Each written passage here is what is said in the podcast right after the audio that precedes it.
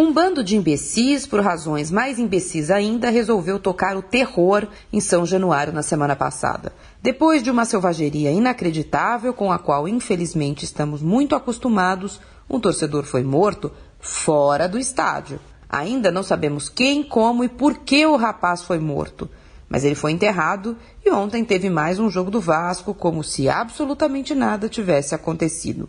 Aliás, mentira. Uma coisa bizarra foi feita para compensar a confusão e a morte do rapaz de quem nem lembramos o nome. O Vasco jogou ontem no estádio do Botafogo sem torcida. Oh!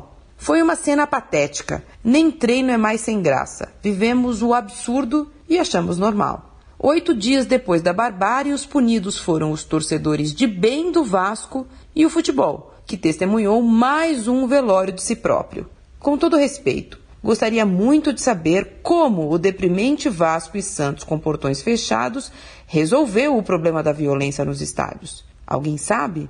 Aproveito aqui para perguntar o que a polícia descobriu sobre a briga da semana passada. E o que a CBF descobriu? E o STJD? Só São Januário, o Judas do futebol, fez tudo sozinho? Marília Ruiz perguntar não ofende para a Rádio Eldorado.